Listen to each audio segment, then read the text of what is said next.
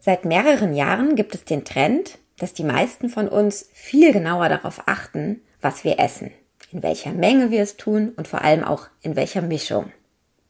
Dass sich der Fokus dorthin verschoben hat, hat seine berechtigte Begründung. Denn immer mehr wissen wir darüber, wie und was Nahrung, bestimmte Nahrungsmittel in unserem Organismus bewirken. Sie sind nämlich viel, viel mehr als reiner Energielieferant. Und so überrascht es eigentlich auch nicht, dass es auch immer mehr wissenschaftliche Details gibt, wie Nahrung auf unsere Haut und damit auch auf unser Aussehen wirkt. Genau mit diesem Thema, wie wirkt Nahrung auf die Haut, will ich mich heute hier im Podcast beschäftigen. Dafür habe ich mir den Dermatologen und Allergologen Dr. Max Tichler eingeladen. Er ist nicht nur Arzt, sondern auch Medical Director bei Online Doctor, einem erfolgreichen telemedizinischen Unternehmen. Gerade die Hauterkrankungen drängen ja geradezu in den Online-Bereich, weil man das eben auch sehr gut mal über Bilder erkennen oder zumindest eine erste Einschätzung geben kann. Ja, mit ihm will ich deswegen heute darüber sprechen, was wir essen müssen, damit unsere Haut strahlt und wie wichtig ganz besonders die richtige Ernährung für Menschen ist, die unter entzündlichen Hauterkrankungen oder etwa Akne leiden. Mein Name ist Lucia Schmidt. Ich freue mich sehr, dass Sie uns heute zuhören und begrüße jetzt ganz herzlich meinen Gesprächspartner Max Tichler. Hallo, schön, dass Sie da sind. Hallo Frau Schmidt, ich freue mich auch im Podcast zu sein. Ja, Herr Tichler, ich habe es gerade schon gesagt, man forscht immer mehr zu den Fragen von Ernährung und Haut. Können Sie uns mal erklären, wie Haut und Ernährung rein physiologisch zusammenhängen? Also es gibt ja diese Darm- Hautachse vielleicht, wie man sie von, von, der, von anderen Achsen im Körper mittlerweile kennt? Oder wie würden Sie das beschreiben? Genau, ich glaube, der Zusammenhang ist erstmal recht, ja, recht einfach nachzuvollziehen. Ähm, und auch wenn wir in die Vergangenheit schauen, ist das leider ehrlich gesagt wenig betrachtet worden. Letztendlich ist es ja so, die Haut, die wir auf der Oberhaut haben und die Haut, die wir in Magen und Darm haben, also die sogenannte Schleimhaut, sind natürlich auch zu gewissen Teilen verwandt. Und so hängen natürlich dann eben die Oberhaut, die Haut auf unserem Körper und ja, die Haut innerhalb unseres Körpers, die Schleimhaut doch zusammen. Und das ist natürlich nicht die, die einzige Gemeinsamkeit. Letztendlich, wenn wir betrachten, wo kommen unsere Nährstoffe her, die wir natürlich für die Haut brauchen. Die Haut ist immerhin das größte Organ unseres Körpers. Diese Nährstoffe werden ja über die Nahrung und somit auch über die Schleimhaut aufgenommen. Die richtige Ernährung unterstützt also durchaus eine gesunde Haut, indem genügend Vitamine, Mineralien und Nährstoffe über die Schleimhaut des Darmes aufgenommen werden oder über den Magen auch aufgenommen werden und dann aber auch an die Oberhaut, an unsere Haut, an unsere Außenhaut abgegeben werden. Die Voraussetzung für die Aufnahme dieser Nährstoffe, das ist eben nicht nur, dass überhaupt Schleimhaut vorhanden ist, sondern dass auch eben es eine ja, Verteilung von unterschiedlichen Bakterien auf der Darmschleimhaut gibt. Und das ist das sogenannte Mikrobiom des Darmes, also die unterschiedliche Zusammensetzung von ganz unterschiedlichen Bakterien und Organismen in unserer Schleimhaut. Die sorgt dafür, dass unser Darm eben dann entsprechend gesund ist und eben auch ähm, Nährstoffe, Mineralien und Vitamine aufnehmen kann. Und diese Auswirkung, wenn dieses Mikrobiom besonders gut gepflegt in Anführungszeichen ist und oder halt eben nicht so gut gepflegt ist, auch das hat eben Auswirkungen auf Hauterkrankungen wie zum Beispiel die Akne und das ist auch ja mittlerweile eben wissenschaftlich belegt von mehreren Arbeitsgruppen. Ja, da kommen wir auch gleich nochmal drauf. Ich will vorher noch was fragen und zwar, ähm, dass eben dieses Mikrobiom im Darm letztendlich Auswirkungen auf unsere Haut und damit auf unser Aussehen hat, ist relativ neu. Den Spruch, ja, die Haut ist ein Spiegel der Seele, den gibt es schon etwas länger. Was würden Sie sagen? Wie groß ist auch der Einfluss von Stress, schlechtem Schlaf, Gedanken, Angst, Sorgen? Ja, wir leben in ungewöhnlichen Zeiten. Wie groß ist der für die Haut im Vergleich zur Ernährung? Hm, ich glaube, das ist ähnlich vergleichbar. Das ist ja ein, der, der, der menschliche Organismus ist ja durchaus sehr komplex und so haben alle einzelnen kleineren und größeren Auswirkungen dann eben Auswirkungen auf das große Ganze. Und ich würde das vergleichbar einordnen, denn eben gerade Stress und auch dies, der ausreichende Schlaf, aber auch die Qualität des Schlafes haben eben auch Auswirkungen auf das Mikrobiom. Auch das weiß man heutzutage. Früher hat man das eben mit diesem äh, Spruch, der, der Spiegel der Seele, die Haut ist der Spiegel der Seele, so ein bisschen, ja, ich weiß weiß nicht, Empfindungen, würde ich sagen, abgetan. Heutzutage wissen wir da auf wissenschaftlicher Ebene auch einfach mehr. Und ähm, ja, ich würde immer sagen, dieses Mikrobiom kann sich, kann man sich als eine ganz, ganz große Vielzahl von kleinen Zahnrädern vorstellen, die ineinander greifen. Und wenn zum Beispiel durch Qualität des Schlafes oder zu wenig Schlaf oder viel Stress eben dann ein Zahnrad anders läuft oder mehrere Zahnräder ausfallen, dann ja, funktioniert es eben nicht mehr so, wie es eigentlich geplant wird. Und das hat eben dann nicht nur Einfluss auf ähm, den Darm, sondern eben dann auch ähm, auf die auf die Haut. Wir wissen natürlich, ähm, dass ähm, Schlaf und äh, zu wenig Schlaf und Stress auch die Ernährung beeinflusst. Das dürfen wir ja nicht vergessen. Also ähm, durch meinen, durch viel Stress habe ich natürlich eine Veränderung meines Ernährungs, meiner Ernährungsgewohnheiten hin zu eher fettreichen, zuckerreichen Lebensmitteln, die eben häufig einfach ja ganz einfach schnell zubereitbar sind, zum Beispiel das Fastfood oder halt eben eine schnelle Aufbackpizza. Das geht natürlich schneller und ich versuche dann eben, indem ich die Zeit für meine Ernährung verkürze, mehr Zeit für die anderen Dinge zu haben. Ähm, das ist, glaube ich, eine ganz menschliche, ganz menschliche Reaktion auf, auf erhöhten Stress und das hat dadurch natürlich dann eben auch ähm, Einflüsse auf die Ernährung. Andersrum, ich will, man kann es ja auch mal positiv formulieren, regelmäßiger Sport oder ausreichende Bewegung, die führt dann natürlich auf der positiven Seite auch zu einer Verbesserung des Darmmikrobioms, der Darmflora, da die Bewegung natürlich die Durchblutung äh, fördert und damit die auch Schleimhautdurchblutung anregt, aber auch die ähm, Haut dann besser mit den wichtigen Nährstoffen versorgt wird. Hm. Jetzt, wie gesagt, wir kommen gleich nochmal äh, zu den Krankheitsbildern, aber ähm, jeder hat ja auch mal Probleme mit der Haut, ähm, irgendwie seien es Rötungen oder kleine Pickelchen. Ähm, deswegen erstmal vielleicht Ihre Geheimtipps oder zumindest mal Ihre Tipps, ähm, was ich essen muss, dass das bei mir nicht auftaucht. Also ich äh, würde da gerne als erstes eben mal auf die Rötung und die Pickel, die jeder einmal hat, gucken. Hat die Ernährung was damit zu tun? Und was muss ich essen, damit das möglichst nicht oder zumindest sehr, sehr selten auftritt? Also sicherlich ist Ernährung eben ein Faktor, aber ich sag mal so, die perfekte Ernährung, die habe ich jetzt auch nicht und vor allem in der Vorstellung, ich ähm, habe einen gewissen Ernährungsplan, der am besten auch noch ganz simpel, einfach und schnell geht und damit habe ich dann gar keine Hauterkrankung mehr. Das wäre schön. Dann aber Herr Tischler, dafür habe ich Sie eingeladen. damit würde ich ja vielleicht, da würde ich vielleicht gar nicht mehr arbeiten müssen, wenn wir dermatologisch alles damit machen können. Aber ein paar Tipps kann ich auf jeden Fall geben. Ich glaube generell muss man sagen, dass wir eine, dass eine abwechslungsreiche vollwertige und angemessene ähm, Ernährung erstmal hilft, damit alle Vitamine überhaupt erstmal abgedeckt werden, damit irgendwo keine Defizite ähm, ähm, entstehen. Das heißt aber eben auch nicht zu wenig, aber auch nicht zu viel. Also eine gute Mischung. Und wenn ich jetzt mir die Lebensmittel etwas spezieller anschaue, dann würde ich immer sagen, Lebensmittel mit einem niedrigen sogenannten glykämischen Index sind hilfreich und Lebensmittel, die reichlich Omega-3-Fettsäuren enthalten, das sind Dinge, die der Haut ähm, gut tun.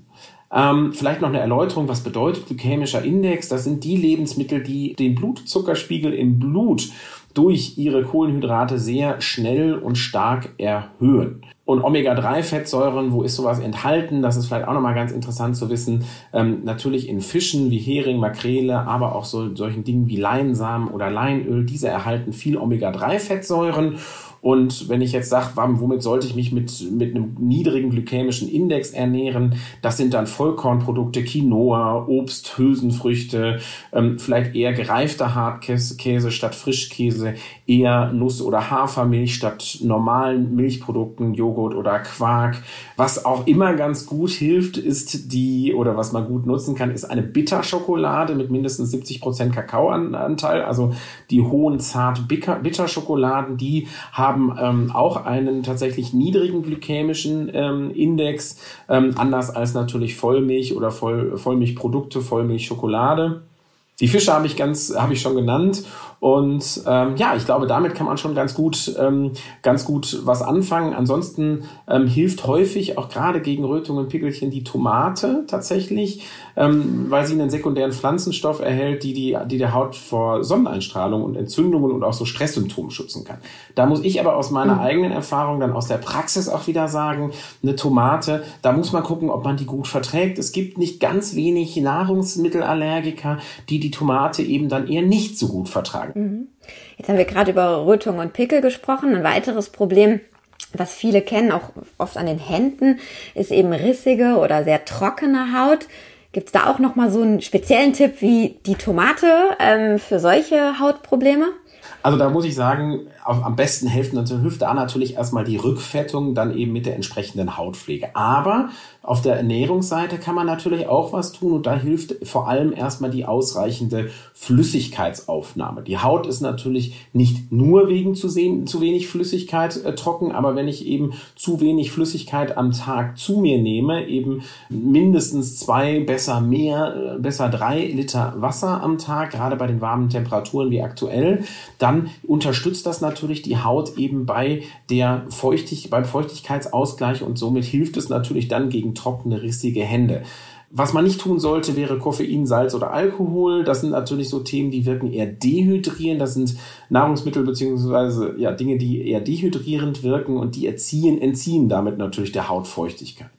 Wo ist neben Wasser und ja, vielleicht auch Tee noch viel Flüssigkeit drin? Natürlich Gemüse und Obst. Das sind Nahrungsmittel, die enthalten viel Wasser, hohe Wassergehalte. Natürlich Salatgurke kann man sich vorstellen, die Wassermelone, aber auch Zucchini oder der Eisbergsalat, Tomate ähm, oder auch Erdbeeren. Das hilft sicherlich dabei eben auch, dann ähm, das, den Flüssigkeitshaushalt entsprechend auszugleichen.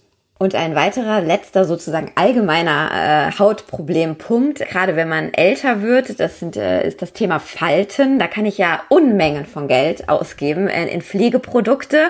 Kann ich mir das auch sparen, wenn ich die richtigen Dinge esse? Gibt es da nochmal einen, einen speziellen Ernährungstipp gegen ja. Falten? Also die Falten, ähm, aber insbesondere auch die Hautschäden der Oberhaut, die entstehen natürlich durch die UV-Lichtexposition, also das Sonnenlicht. Und letztendlich muss man dann bewerten, dass der UV-Schutz, also den Schutz, der Schutz vor, vor dem UV-Licht, der ist ja das Entscheidende, was man machen kann. Das kann man, und das würde ich auch immer empfehlen, im Rahmen von UV-Schutz äh, machen, zum Beispiel eine Tagespflege mit Lichtschutz, aber man kann auch mit der Ernährung ein bisschen was tun. Und zwar gibt es einzelne Stoffe oder einzelne einzelne Nahrungsmittel, die viel Beta-Carotin, eine Vorstufe von Vitamin A enthalten. Das hilft, den ja, körpereigenen UV-Schutz zu verbessern und dementsprechend dann auch eine gewisse Vorbeugung vor den Falten zu haben.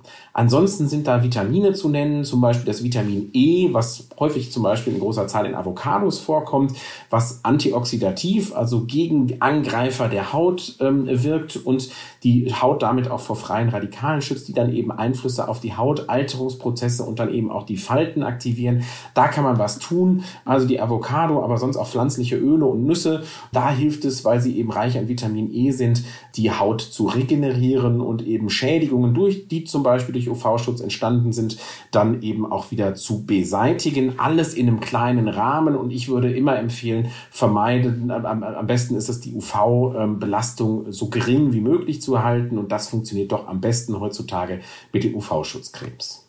Jetzt äh, sind äh, Falten ja, ich sag mal, ein Luxusproblem, also keine Erkrankung. Ähm, man will einfach nur gefühlt ein bisschen besser und frischer und jünger noch aussehen. Mhm. Aber tatsächlich gibt es ja auch jede Menge Menschen, und das sind dann vor allem auch ihre Patienten, die eben unter wirklichen Hauterkrankungen leiden und wo man aber auch mit der Ernährung etwas Positives bewirken kann oder halt mit der ja. falschen Ernährung etwas Negatives. Da würde ich mir gerne jetzt noch drei Gruppen angucken und vorhin haben Sie es schon mal gesagt, das Thema Akne ist da eins. Ich meine, gerade junge Menschen sind davon oft auch betroffen, für die es besonders wichtig ist, gut auszusehen, gut anzukommen. Was haben Sie für die für Tipps? Was kann man kann man essen, um die Akne im Griff zu behalten oder erst gar nicht ausbrechen zu lassen? Genau. Also wir wissen, dass bei der, Darm, äh, bei der Akne das Darmmikrobiom eben eine, eine zentrale Rolle heutzutage spielt, weil eben sogenannte Lipopolysaccharide, das sind Moleküle aus Zucker und Lipiden, die sind an, die, an der Entstehung der Krankheit beteiligt. Und die werden eben im Darm äh, produziert. Und wenn ein Ungleichgewicht, insbesondere dann, wenn ein Ungleichgewicht des Mikrobioms herrscht. Und das fördert dann wiederum die Entstehung beziehungsweise insbesondere dann auch die Verschlimmerung von Akne-Symptomen. Akne ist natürlich eine Volkserkrankung, das haben ganz, ganz viele Patientinnen und Patienten, ganz, ganz viele äh, Mitmenschen, aber viele haben eben auch eine besonders schwere Akne, die es zu vermeiden gilt. Und da sind, äh, ist das Problem eben die Produkte mit diesem hohen glykämischen Index, also mit der Fähigkeit, ähm, durch die enthaltenen Kohlenhydrate den Blutzuckerspiegel sehr, sehr schnell und so sehr, sehr stark zu erhöhen.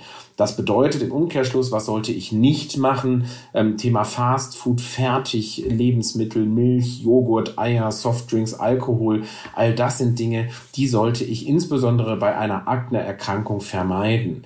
Zusätzlich raffinierter Zucker, das ist, der ist natürlich in diesen ganzen äh, Produkten auch enthalten. Der begünstigt Entzündungen und Unreinheiten. Zusätzlich sind die Milchprodukte im, für die Akne schädlich, weil sie führen halt zu einer übermäßigen Talgproduktion. Also die ist bei der Akne sowieso schon hochgesetzt, die Talgproduktion. Und durch die Milchprodukte wird es dann noch mal mehr. Und dadurch wird nicht nur das Akne-Risiko erhöht, sondern insbesondere auch wenn ich eine Akne habe, die Akne im Niveau deutlich verschlimmert.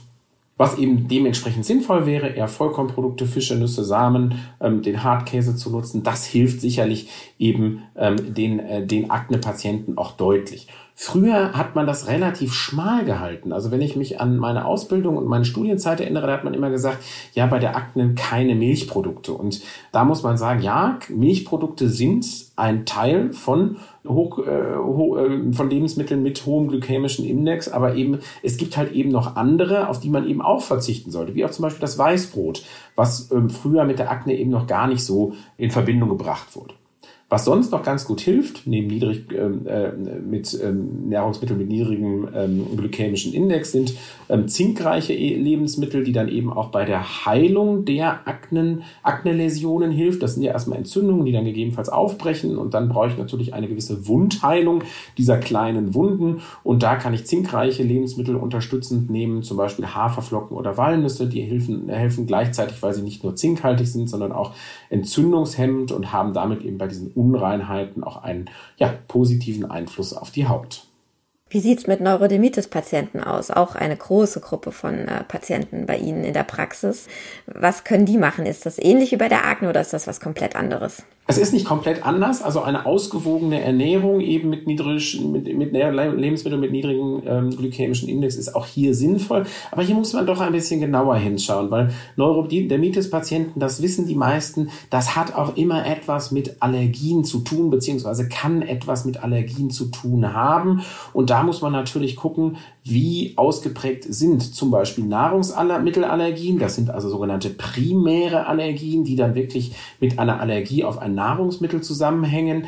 Im Gegensatz dazu sehr viel häufiger sind aber eben sogenannte Kreuzallergien. Das heißt, die Patientinnen und Patienten haben beispielsweise eine Allergie gegen Baumpollen oder Gräserpollen und haben dazu dann aber eben durch diese Kreuzallergie ähm, äh, Probleme bei dem Verzehr von Kernobst oder auch mal Kartoffeln oder ähm, Rüben oder ähnlichem.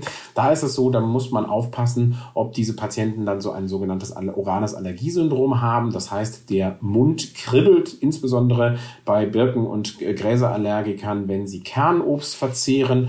Und da werden sonst natürlich auch ganz allgemein Zitrusfrüchte genannt, aber auch die Tomate. Das habe ich ja schon anfangs erwähnt, dass man da ein bisschen genauer hingucken muss. Das sind ähm, Nahrungsmittel, die für Neurodermitis-Patienten nicht immer gut verträglich sind, weil halt eben eben Sensibilisierungen vorliegen. Da muss man aber wirklich individuell schauen. Da schadet dann auch ein Allergietest nicht. Und nur weil ein Allergietest negativ ist, heißt es ja nicht, dass man eben keine Kreuzallergie hat oder keine Unverträglichkeit hat. Ähm, da muss man wirklich sehr, sehr genau hinschauen, ob eine richtige Allergie eben vorliegt oder ob eine Unverträglichkeit vorliegt, dass halt eben dann aber dennoch auch diese Nahrungsmittel dann gemieden werden sollen, weil eben auch über eine Unverträglichkeit durch ähm, oxidativen Stress des Körpers dann eben die Haut, die Neurodermitis, die trockene Haut dann eben auch schlechter werden kann. Wir wissen seit einigen Jahren, dass eben auch insbesondere das Mikrobiom nicht nur bei der Akne, sondern auch bei der Neurodermitis eine große Rolle spielt. Und da heißt natürlich das Thema der Bakterienvielfalt zu nennen. Bei Neurodermitikern ähm, ist es dann nämlich so, dass sowohl die Hautflora als auch die Darmflora, ja, da ist die Vielfalt vermindert. Und das ist das Problem. Auf der Haut ist das ein Bakterium namens Staphylococcus aureus. Das ist ein normales Hautbakterium, was auch in der normalen äh, äh Hautflora, also dem normalen Hautmikrobiom vorkommt. Aber wenn ein Neurodermitis-Patient halt Läsionen, also juckende, entzündete Stellen, Ekzeme auf seiner Haut hat, dann ist dieses, äh, ja, dieses Bakterium Staphylococcus aureus in viel größerer Zahl repräsentiert, als es wäre in der normalen ähm, Hautflora. Und das führt dann eben auch unter anderem zu diesen Ekzemen. Und das kann man eben damit korrigieren, dass man insbesondere natürlich eine ausgewogene Ernährung zu sich nimmt, aber auch ähm, antibakterielle Substanzen dann auf der Haut anwendet, zum Beispiel ein antibakterielles Duschgel, um diese Überbesiedlung des einen, des einen Bakteriums dann wieder ins Gleichgewicht Gleichgewicht zu bringen und somit das Mikrobiom auch wieder ins Gleichgewicht zu bekommen.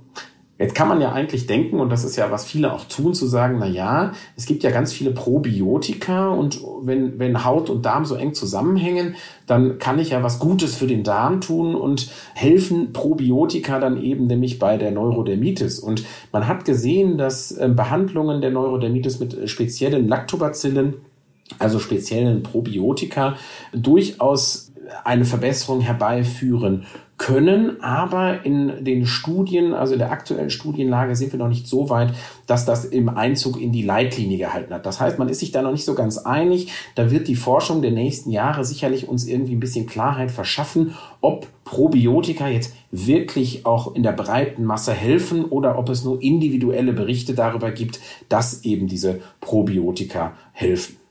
Vielleicht nochmal abschließend mhm. ganz allgemein, was kann man vertragen, was kann man nicht vertragen.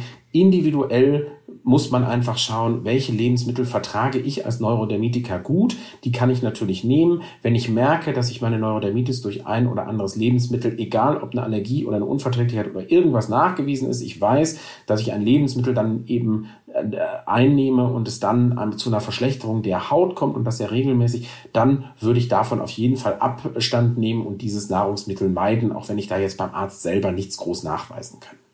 Bevor wir jetzt noch zum letzten Krankheitsbild kommen, was ich noch besprechen will, jetzt haben Sie ganz viel erzählt, was dann auch diagnostiziert werden muss. Ist es denn mittlerweile gang und gäbe beim, beim Hautarzt, wenn ich eben komme mit einer Neurodermitis oder vielleicht auch mit einer Akne, dass eben auch nach den ja, nach dem Darm, nach dem Mikrobiom geguckt wird, äh, ist das, äh, muss man ja oft auch fragen, Kassenleistung oder ist das immer noch zwar in der Forschung weit, aber in der Praxis leider noch nicht angekommen? Muss man tatsächlich sagen, dass das eher Inhalte von Forschung sind. Natürlich sollte man vielleicht zu einem äh, Dermatologen geht, der auch eine Spezialisierung auf die Allergologie hat. Dann sind Allergietests und da weiterführende Untersuchungen sicherlich zum Standard. Das sollte man auch machen bei der Erstdiagnose.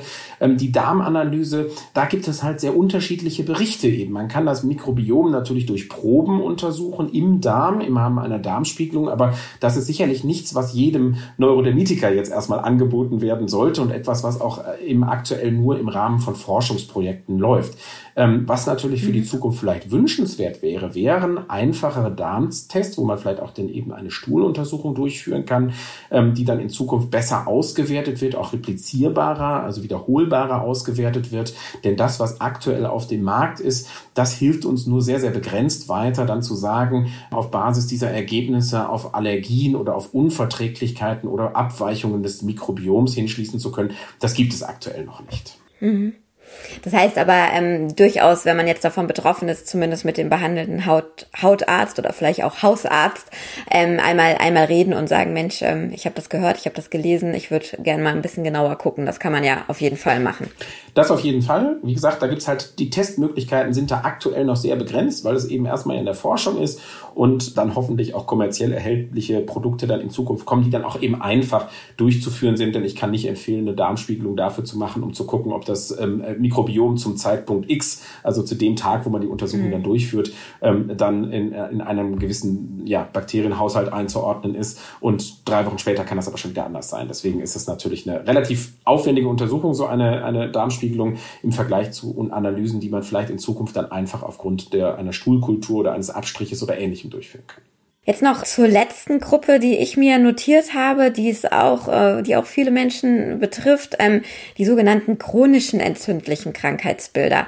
Das ist eine ziemlich große Gruppe. Vielleicht können Sie erstmal äh, sagen, wer oder was da drunter fällt und ob es da neben den jetzt schon genannten Tipps nochmal ähm, extra äh, ja, Hinweise für die Nahrungsaufnahme gibt. Genau, also zu chronisch äh, entzündlichen Krankheitsbildern, da gehört zum Beispiel die Nesselsucht dazu, also die Urtikaria, die Rosatia oder auch die Schuppenflechte, die sogenannte Psoriasis, natürlich auch Neurodermitis und Akne, da haben wir aber ja gerade schon drüber gesprochen. Und auch da gilt äh, eine ausgewogene, selbstgekochte, ballaststoffreiche und gleichzeitig eben niedrig glykämische Ernährung die ist sicherlich hilfreich, um eben darüber, über die Ernährung, die Entzündungsprozesse zu bremsen und so weit runterzufahren, wie es eben neben der chronischen Erkrankung ähm, möglich ist. Auch da äh, sind äh, Probiotika in der, in der Forschung. Auch da schaut man, inwieweit hängen eben Darm und Haut zusammen. Grundsätzlich eben die gesunde und ausgewogene Ernährung, aber auch ob da Probiotika ähm, sinnvoll sein können, sind gerade wirklich ähm, in der Forschung Themen, die, die in Veröffentlichungen der letzten ähm, ja, ein, zwei Jahre ähm, sind, haben, da, haben da durchaus einen ermutigt ähm, zu sagen, da wird in der Zukunft was kommen. Wie gesagt, da müssen wir einfach, glaube ich, ein bisschen Geduld haben, bis man das eins zu eins dann in die allgemeine Versorgung in der Hautarztpraxis dann auch überführen kann. Aber ähm, ja, so die ersten Auswertungen gibt es da natürlich auch eben, dass raffinierte Zucker eben die Entzündungen begünstigen ähm, und dann eben auch mal zu einem Rosatia-Ausbruch führen können oder eben auch zu mehr Hautunreinheiten führen können.